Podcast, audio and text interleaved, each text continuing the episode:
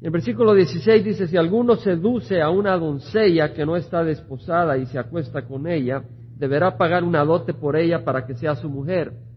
Y si el padre rehúsa dársela, él pagará una cantidad igual a la dote de las vírgenes. Bueno, ¿de qué es, qué es la dote? ¿De qué se trata? Bueno, vamos a hacer un pequeño eh, una meditación o un estudio sobre el trasfondo histórico del matrimonio en tiempos bíblicos, brevemente, una breve reseña. Así como Dios escogió una mujer para Adán, así los padres en el Antiguo Testamento tenían la responsabilidad de buscar una mujer para su hijo en tiempos bíblicos.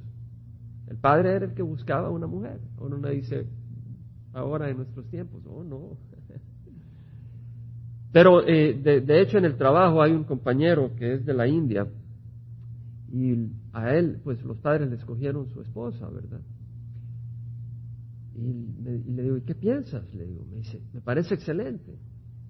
Él mismo me dice, porque, fíjate, uno de joven de 20 años no tiene conocimiento de la vida y se deja ir por lo externo.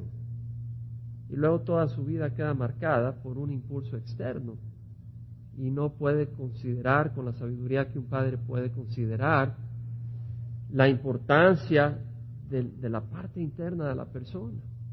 Entonces me dice, no, a mí me parece muy bien que los padres escojan la esposa a, su hijo.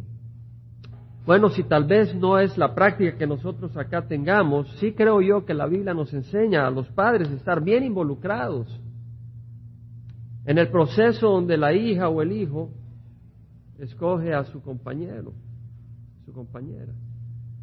Yo les invito, padres, que ustedes se involucren en el proceso y a los hijos que tengan ese, esa comunicación con sus padres y ese respeto, con sus padres que conocen al Señor, para juntos poder eh, llegar a esa decisión tan importante.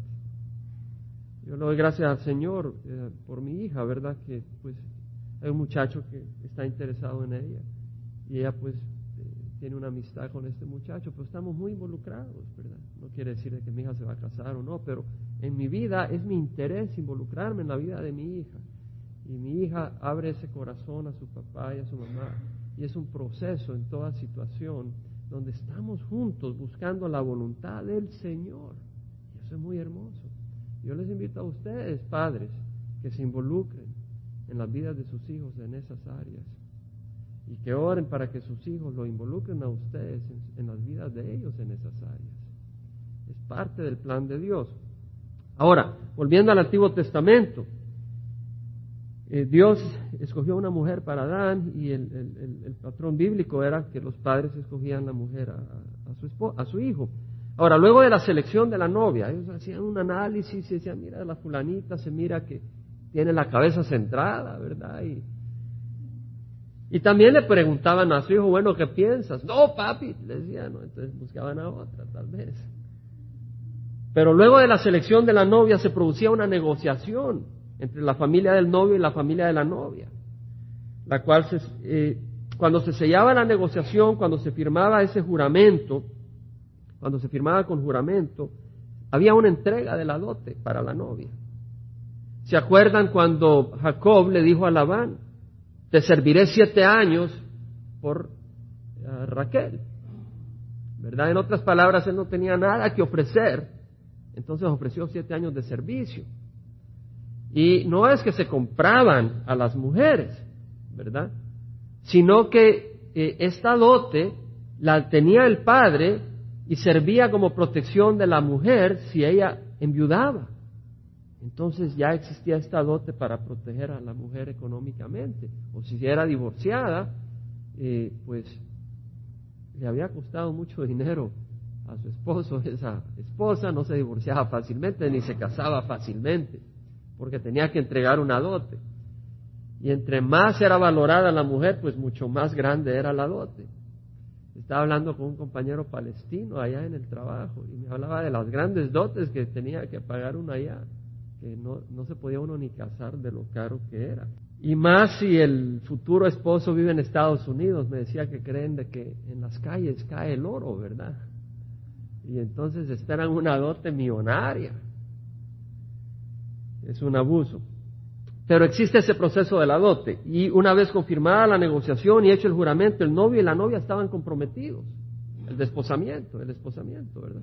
Entonces existía ese compromiso y por 12 meses, más o menos, el novio, el comprometido, iba a preparar su casa para su nueva esposa que iba a tener y todo lo necesario. Y luego venía y tomaba a su esposa donde se consumía el matrimonio, se consumaba el matrimonio. Pero en el momento en que existía el compromiso ya era como que si estuvieran casados, a excepción de que no existía la unidad y la unión íntima. Pero ya era una responsabilidad seria. Y a esa mujer se le consideraba casada, aunque no totalmente en el sentido que no se había consumido el matrimonio, consumado. Es, hermoso ver lo que el Señor dijo, ¿verdad? Eh, dijo, eh,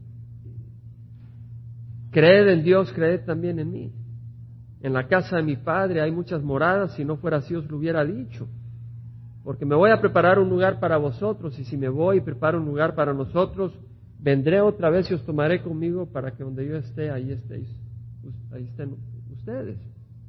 O sea que Jesucristo ha venido y ha entregado una dote. El, Padre de Jesucristo entregó una dote. Fue la sangre de Jesucristo. Él pagó por nosotros. Y ahora el Hijo se ha ido a preparar un lugar para nosotros. Y pronto viene a traer a su novia, a su comprometida, para consumar el matrimonio, donde estaremos siete años en el reino de los cielos, celebrando un gran festejo con Jesucristo. Y luego reinaremos con Él. Ahora, pasándonos a, de, este trasfondo histórico del significado del matrimonio y también este pequeño paréntesis de cómo es apropiado lo que el Señor dijo y cómo coincide con eh, el pensamiento de que la iglesia es la novia y Jesucristo el novio que viene por su novia, ¿verdad? En este versículo 17 dice, si alguno seduce a una doncella, seduce quiere decir que convence. En otras palabras, ella accede, ella participa. Acostarse con este varón sin haber estado comprometidos. Dice, este varón tendrá que pagar una dote por ella para que sea su mujer. En otras palabras, la relación así no, no, no, se consideraba, oh pobrecita, pobrecito, cometieron un error, nada, a casarse. No era de jugar, ¿verdad? Entonces si un hombre seducía a una mujer, se, se casaban, pero este hombre tenía que dar una dote que quedaba en las manos del padre como protección de su hija. Ahora el padre podía decir, este es un sinvergüenza, yo no se la doy a este hombre este logró engañar a mi hija, no quiero que sea esposa de él. Entonces no se la daba, pero el varón tenía que darle la dote al padre de la muchacha como protección económica porque si, si, tal vez no se volvía a casar, porque tal vez otro hombre decía, no, yo no me voy a casar con esa mujer, ya cometió fornicación, no puedo confiar en ella. Ya existía esa, ese respaldo económico. Estamos, hermanos.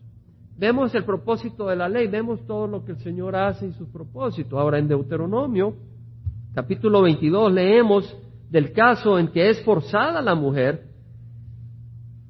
en, el sentido de que ya no es ella la que es ah, seducida, sino de que un hombre con lujuria viene y se acuesta con una mujer que no está desposada. Si hubiera estado desposada es considerada adulterio al hombre asesina, o sea, matado se ajusticiaba, se le apedreaba por tomar a una mujer que le pertenecía a otro, comprometida con otro. Pero en el caso de un hombre, versículo 28, el capítulo 22 de Deuteronomio, si un hombre encuentra a una joven virgen que no está comprometida y se apodera de ella, se apodera, ahí está la palabra, usa la fuerza, no la seducción, y se acuesta con ella y son descubiertos, entonces el hombre que se acostó con ella dará 50 ciclos de plata al padre de la joven, y ella será su mujer, porque la ha violado, no podrá despedirla en todos sus días.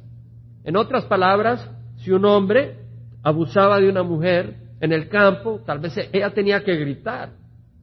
Si no gritaba, decía, no, no fue que te forzaron. ¿Verdad? Entonces ella tenía que gritar y, la, le decía, ok, tú la abusaste, paga 50 ciclos de plata y ahora tiene que ser tu mujer. Ahora el padre puede decir, no será tu mujer, pero me da los 50 ciclos de plata. Porque tal vez la mujer ya era difícil que se pudiera volver a casar, pero si el hombre consideraba el papá, bueno, ya, ¿qué vamos a hacer? Que se case. Se casaba, pero le daba 50 ciclos de plata, le costaba caro su error. Ahora dice que no podría despedirla en todos sus días. En otras palabras, el hombre que violaba a una mujer y la tomaba como esposa no podía divorciarla jamás. Bueno, vemos la ley. Ahora en el versículo 18 dice, no dejarás con vida a la hechicera. Pasa a otra ley. La hechicera, es decir, la mujer que tenía poderes especiales, eh, que usaba brujería, magia o conocimiento del oculto y está, entraba en contacto con espíritus. Hermanos, la Ouija no es broma. El tirar las cartas no es broma, el leer las manos no es broma, el leer el café, el horóscopo, las limpiezas, olvídese de esas cosas. Eso no coincide con el cristiano. Eso es terrible, es tremendo. El cristiano no tiene nada que ver con eso, de hecho es una abominación. Si usted va en el libro de Deuteronomio, capítulo 18, versículo 10, leemos lo que dice el Señor.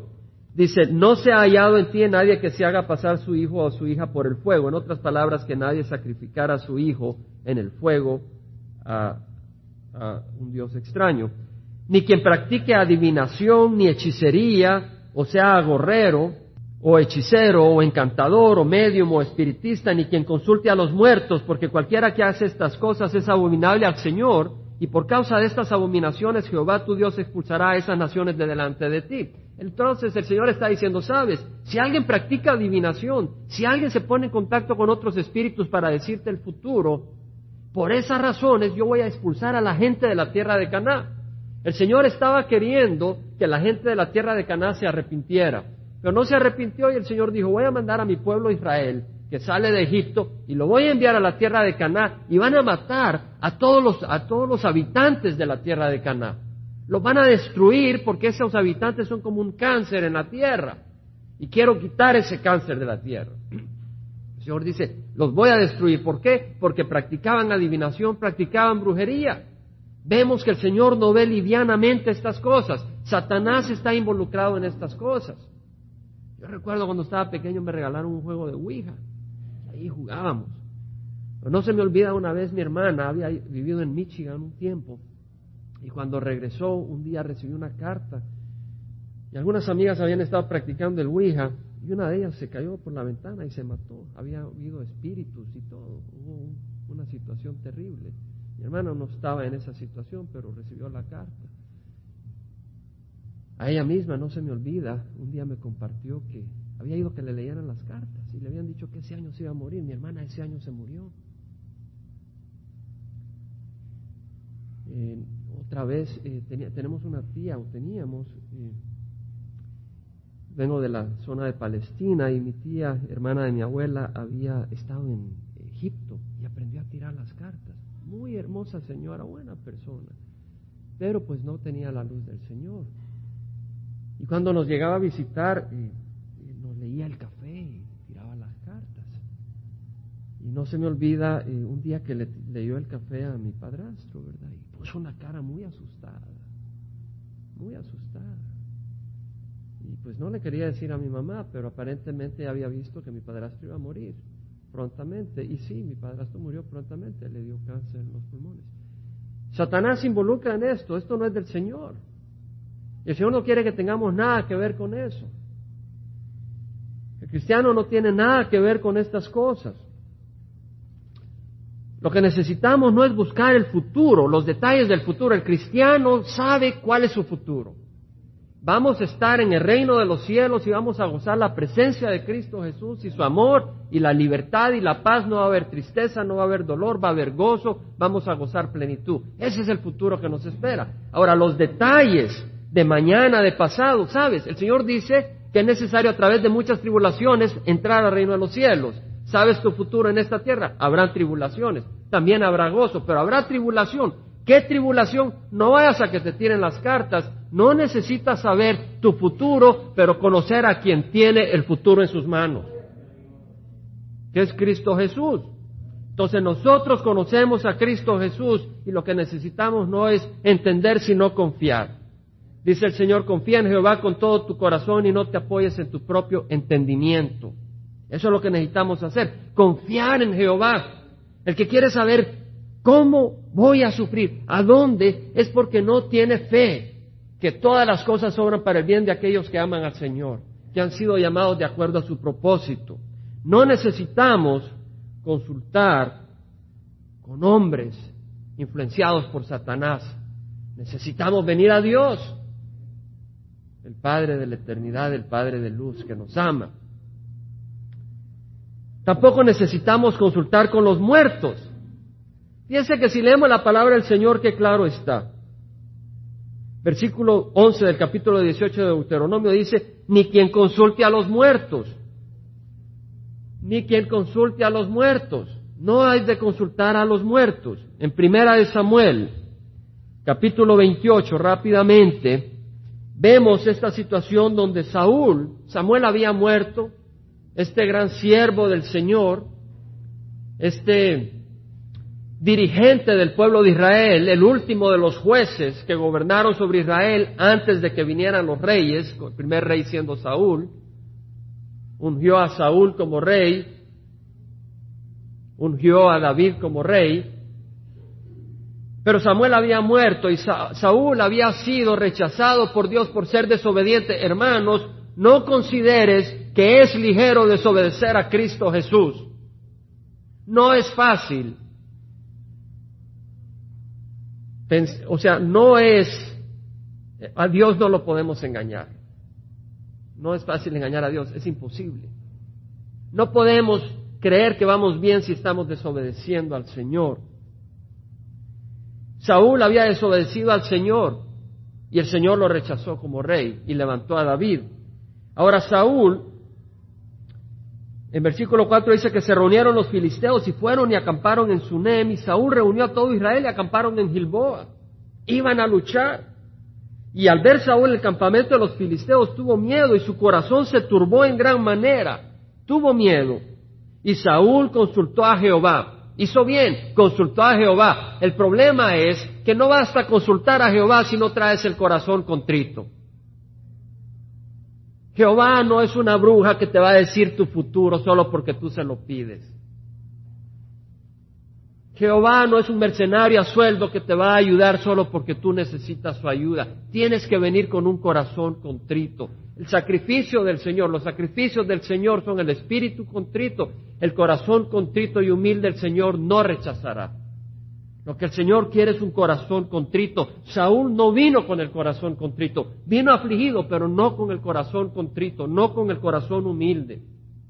Y Saúl consultó al Señor, pero Jehová no le respondió ni por sueños, ni por el urim, que era el instrumento que usaba el sacerdote para también predecir lo que el Señor, la voluntad del Señor, y era bíblico, ni por los profetas. El Señor no le respondió a Saúl. Entonces Saúl dijo a sus siervos, buscadme una mujer que sea medium para ir a consultarla. Y sus siervos le dijeron, he aquí hay una mujer en Endor que es medium. Versículo 12 vemos que cuando la mujer vio a Samuel, porque le pidió que llamara al espíritu de Samuel. Saúl en desesperación dijo, no me conteste el Señor, va donde está medium y le dice, tráeme al espíritu de Samuel. Ahora, los espíritus, las personas que han muerto en el Antiguo Testamento se iban al Hades. Sus espíritus no estaban flotando en el aire. Pero Dios hizo una excepción acá y mandó a Samuel. Porque Dios es Dios de los vivos, no de los muertos. Y, sus, espíritus, o sea, los siervos que dejan este mundo, vamos a la presencia del Señor ahora, después de que Cristo nos abrió las puertas al reino de los cielos. Pero antes iban al Seol. Y, y el Seol había dos lugares, los que estaban destinados a la ira de Dios y los que estaban destinados a la gloria del Señor cuando Cristo murió y resucitó y subió a los cielos, llevó a los que estaban destinados a la gloria del Señor al reino de los cielos, porque ya el precio había sido pagado. Pero Saúl estaba ahí en el, el, seno de Abraham, se llamaba el paraíso. El Samuel, perdón, que había partido, ya no estaba en la tierra. Pero el Señor lo mandó, le dice, ve, háblale a Saúl. Y la, bruja se asustó. Dice, cuando la, cuando la mujer vio a Samuel, clamó en gran voz y la mujer habló a Saúl diciendo, ¿por qué me has engañado? Tú eres Saúl, el rey, ¿verdad? Y el rey le dijo, no temas, pero ¿qué ves? Y la mujer respondió a Saúl, veo a un ser divino subiendo de la tierra. Y él le dijo, ¿qué forma tiene? Y ella dijo, un anciano sube y está envuelto en su manto.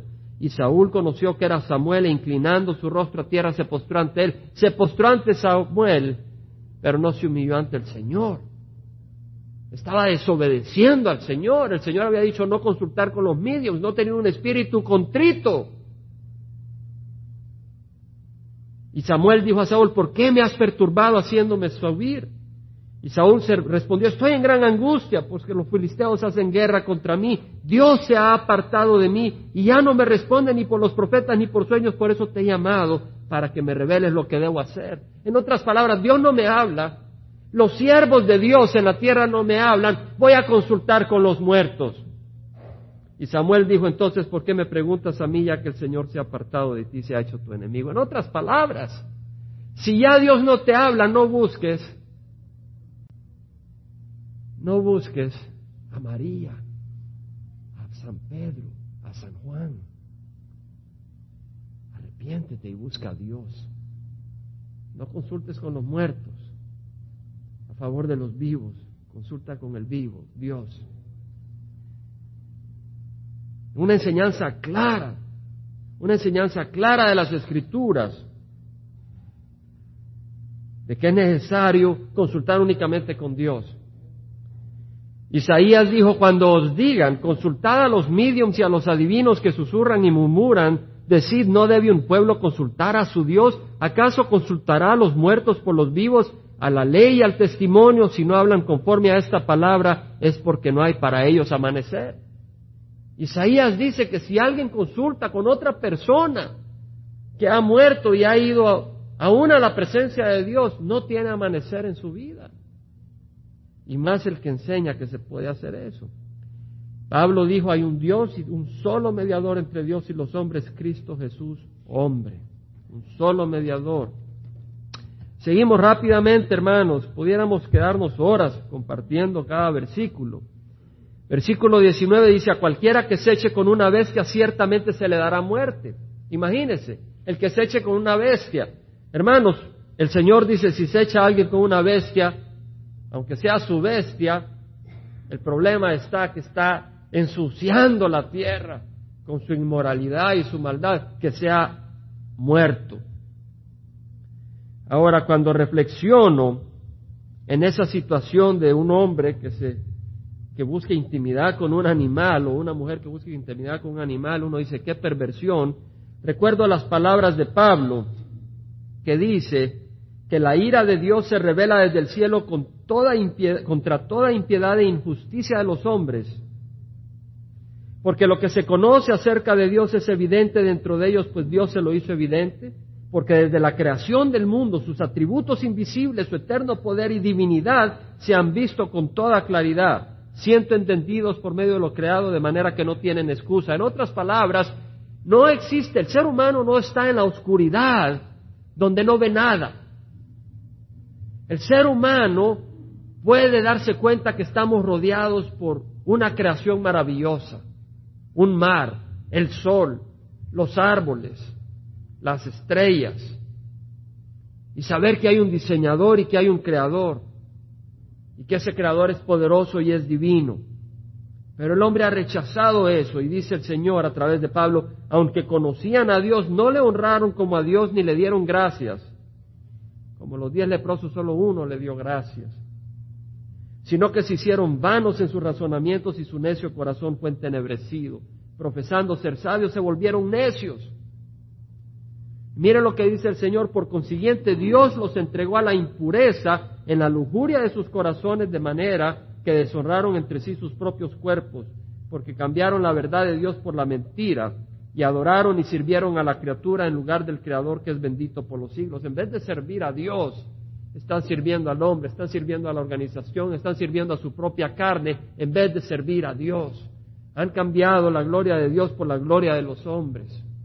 Y Dios dice, por esta razón Dios los entregó a pasiones degradantes, porque sus mujeres cambiaron la función natural por lo que es contra la naturaleza. En otras palabras, Pablo en Romanos capítulo 1, versículo 18 en adelante, habla de que a las mujeres y a los hombres, porque se pervertieron rechazando a Dios y en vez de honrarle a Él empezaron a adorar ídolos, Dios permitió que cayeran víctimas de la, de la influencia de Satanás y terminaran distorsionando sus emociones, de manera que hombre se acuesta con hombre y mujer con mujer, y hombre con animal y mujer con animal. Imagínense la inmoralidad, ¿cuál es el resultado? De alejarse de la verdad de Dios. De alejarse de la verdad de Dios. Y es terrible, hermano, porque imagínense qué, qué bajeza llegar a un hombre que es creado a la imagen de Dios y Dios ha creado a una mujer y Dios quiere que ellos puedan participar en esa unidad tan hermosa, donde hay amor, donde hay entendimiento, de acuerdo a la voluntad de Dios, cuando están caminando en el Espíritu de Dios. Y gozar de todo lo que Dios les ha dado. Y viene el hombre y prefiere ajustarse con una bestia. Uno dice, ¿qué cosa? Pensando en eso, ayer hice un poema. Y los voy a leer. El Señor nos permite escribir en, en nuestro lenguaje en nuestras palabras nuestros pensamientos. Yo le invito a que cierren los ojos un segundo para que mediten y no lo agarren como una poesía o una poesía más del hermano Jaime. Yo quiero que mediten en estas palabras. El título es Te has de conformar.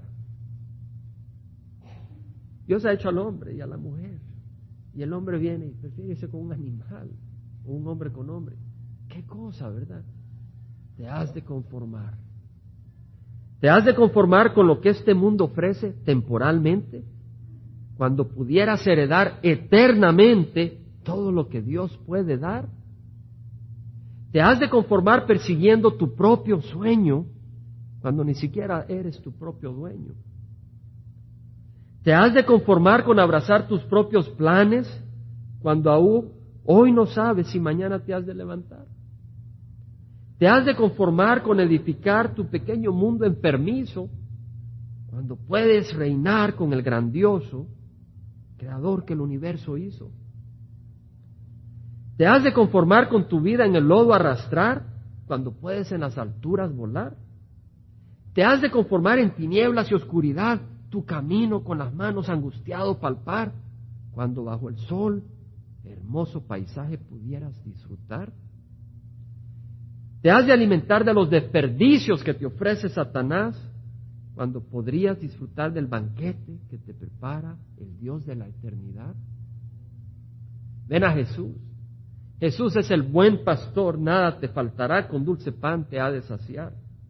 Satanás Satanás es un vil asesino, con astucia y engaño te busca atrapar. Ven alma ansiosa al príncipe de paz, en lugares de verdes pastos te hará descansar.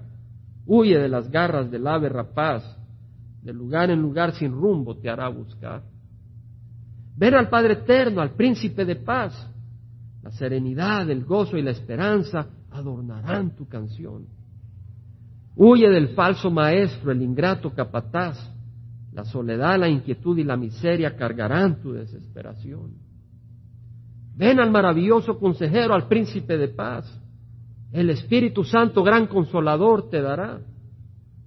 Huye del padre de mentiras, el diablo rapaz. La sucia conciencia tu compañero será. Jesús a través de senderos de rectitud por amor te conducirá. El príncipe de tinieblas por senda de esclavitud y con odio te azotará. Si a Jesús le perteneces, el más allá tu alma no temerá. Cuando por valle de muerte pases, solo la sombra te tocará. Si a Jesús le perteneces, cuando este lugar tengas que dejar, Dios a un hermoso lugar te ha de llevar. Si a Jesús le perteneces, cuando este lugar tengas que dejar, más allá de las estrellas, donde no hay dolor ni tristeza, con danza y voz de júbilo, ante el trono de Dios habrás de alabar.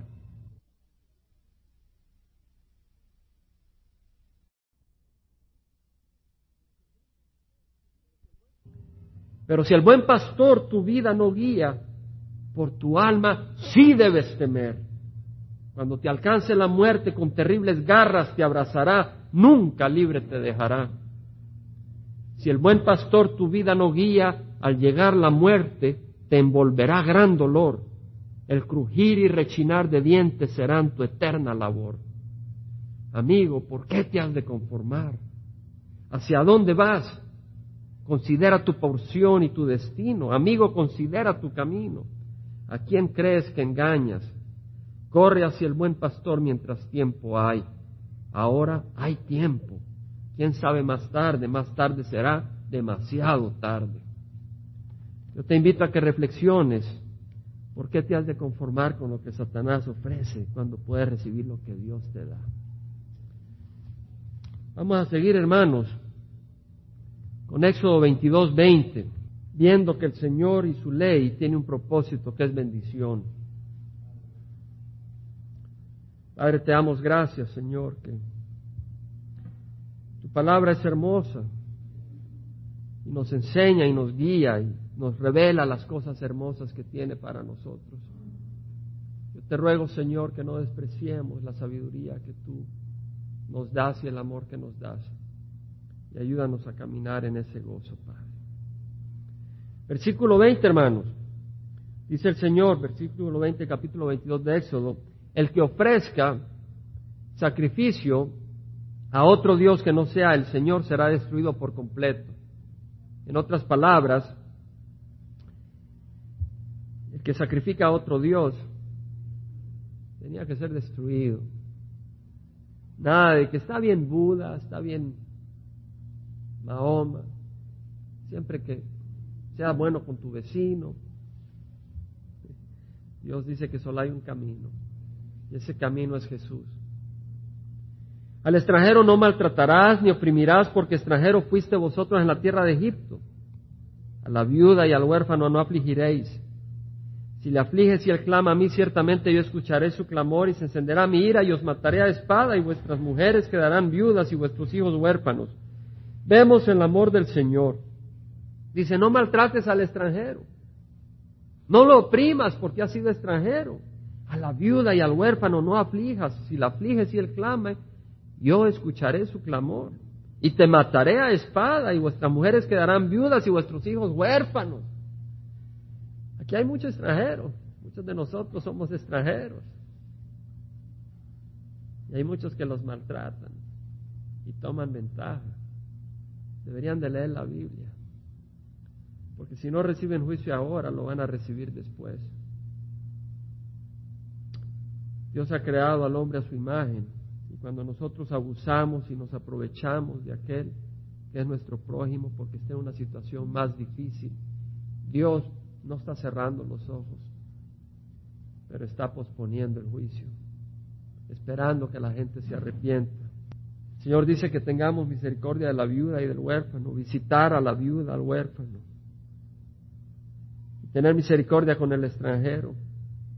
No dice que el extranjero tiene que ser perfecto para que tengamos misericordia con él.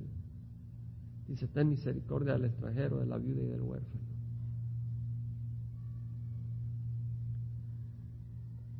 Si prestas dinero a mi pueblo, a los pobres entre vosotros, no serás usurero con él, no le cobrarás interés. Si prestas dinero, no, no trates de prestar dinero, voy a hacer dinero, ya sé cómo voy a hacer dinero. Voy a prestar a los pobres y les voy a quitar un buen interés. Dice, si tomas en prenda el manto de tu prójimo, se lo devolverás antes de ponerse el sol, porque su único abrigo es el vestido para su cuerpo. ¿En qué otra cosa dormirá? Y será que cuando él clame a mí, yo le oiré porque soy clemente. En otras palabras, el Señor dice, yo, soy un Dios clemente y misericordioso. Y si alguien viene y tiene su, su manto, que es con el que se duerme, con el que se acobija, ¿verdad? Y viene y te pide algo para trabajar la tierra, tal vez, mira, préstame esta yunta, te la voy a devolver pero necesito trabajar y se me arruinó la yunta y necesito trabajar en la tierra. Bueno, está bien, te la presto, pero dame tu manto para asegurarme que me la devuelves. Dice, asegúrate que le devuelves el manto en la noche para que no duerma en la intemperie. Dice, en otras palabras, el Señor muestra la misericordia que el hombre debe tener con su prójimo. No solo es justicia, sino misericordia. Él te ha declarado, hombre, lo que es bueno y lo que demanda Jehová de ti. Hacer justicia, amar la misericordia y caminar humildemente con tu Dios. Luego dice, no maldicirás a Dios ni maldecirás al príncipe de tu pueblo. En otras palabras, el príncipe, la persona de autoridad de tu pueblo, no la maldigas. El Señor nos enseña a respetar la autoridad. Y si la autoridad pues eh, está actuando mal, deja que Dios haga justicia. No es, no es tu negocio hacer la justicia ni vengarte, ni burlarte, ni maldecir a la autoridad. A veces vemos gente que tal vez pasa a la policía y los odian con todo su corazón, ¿verdad? No, respétalos. El Señor ha establecido la autoridad en las naciones para que ellos mantengan el orden, porque sabe la naturaleza malvada del hombre. Lo mismo harás con tus bueyes y con tus ovejas. Perdón, nos salteamos. Versículo 29. No demorarás la ofrenda de tu cosecha ni de tu vendimia. Vendimia me darás el primogénito de tus hijos. En otras palabras, tenían la cosecha del campo, el trigo, la cebada, tenían las, las uvas.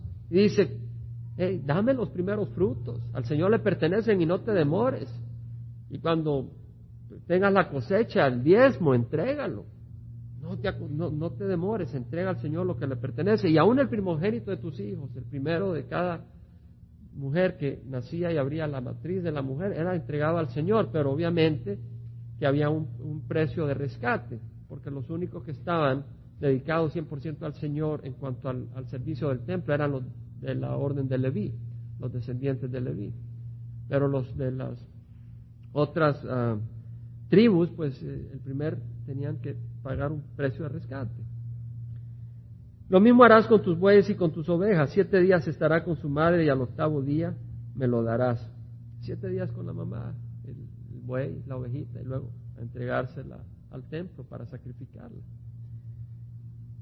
Y dice, pero ¿por qué van a sacrificar la pobre ovejita? sacrificamos a Jesucristo por nuestros pecados. Y nos hace entender el costo de nuestro pecado. Jesucristo es más que una ovejita. Estaba a la derecha del Padre en el trono celestial. Y Él ve los, las violaciones de niños y de niñas. Él ve la prostitución, ve la avaricia del hombre. Y viene y con compasión dice, voy a ir y morir en la cruz por ellos. Me van a escupir, me van a azotar, pero voy a dar mi vida por ellos, para que aquel que quiera arrepentirse y quiera recibirme en su corazón tenga vida eterna. Ese es el amor del Señor. De tal manera amó Dios al Padre que dio a su Hijo unigénito, para que todo aquel que crea en Él no se pierda, mas tenga vida eterna. Ese es el amor del Señor. Finalmente, el versículo 31 del capítulo 22 dice, y seréis para mí hombres santos o sea, separados. No comeréis carne despedazadas por las fieras en el campo, a los perros la echaréis. En otras palabras, si viene un lobo y se despedazó, una oveja, no te la comas. No quiero que comas desperdicios, dice el Señor a su pueblo. Una vez más volvemos al poema y al pensamiento. Te satisfacerás, te conformarás con desperdicios cuando puedes gozar las viandas y el banquete del Señor. Yo te invito a que te goces del banquete del Señor. Pero no dejes que este pensamiento se quede en lo abstracto. No, no me voy a conformar de desperdicio. Quiero el banquete del Señor. Eso sí, no te obedezco, Señor, porque, sabes, en el momento que estás desobedeciendo al Señor, te estás conformando con desperdicios. En el momento que no vienes al Señor como un niño, te estás conformando como con desperdicios. El Señor dijo que es necesario venir como un niño para recibir el reino de los cielos. ¿Sabes una característica de un niño? Papi, llévame al baño. Mami, vísteme. Papi, tengo hambre. Mami, dame algo de comer. Papi, mira, ese niño me, está regañando, ayúdame. El niño depende de alguien. Y si tú dependes de tu machismo, dependes de tu orgullo, llenando de desperdicio. Cuando pudieras depender de todo lo que el Señor quiere hacer en tu vida, con el poder de Jehová. Y hoy te invito de corazón, a ti y a mí, que ya no nos comamos los desperdicios que nos avienta Satanás. Y disfrutemos las viandas del Señor. Padre, te damos gracias, porque tú quieres llenarnos, quieres bendecirnos, Padre. Pero esa bendición no se halla en nuestro propio mundo, sino en tu reino, en tu voluntad, Señor. Ayúdanos, Padre, a ser humildes, a no buscar nuestras maneras. Ayúdanos, Señor, a buscar tu voluntad. Te damos gracias que enviaste a tu Hijo Jesucristo para abrir el camino al reino de los cielos. Y podemos venir ante el trono celestial y exclamar, Abba, Padre. No necesitamos consultar con muertos, con adivinos, agoreros, espiritistas, mediums. Podemos consultar con el Dios vivo. Gracias, Padre. Padre, ahora yo te ruego, Señor, que en el área que le has hablado a cada uno, Señor, tú les ministres. Y más que nada, Señor, que llenes de gozo el corazón de cada uno.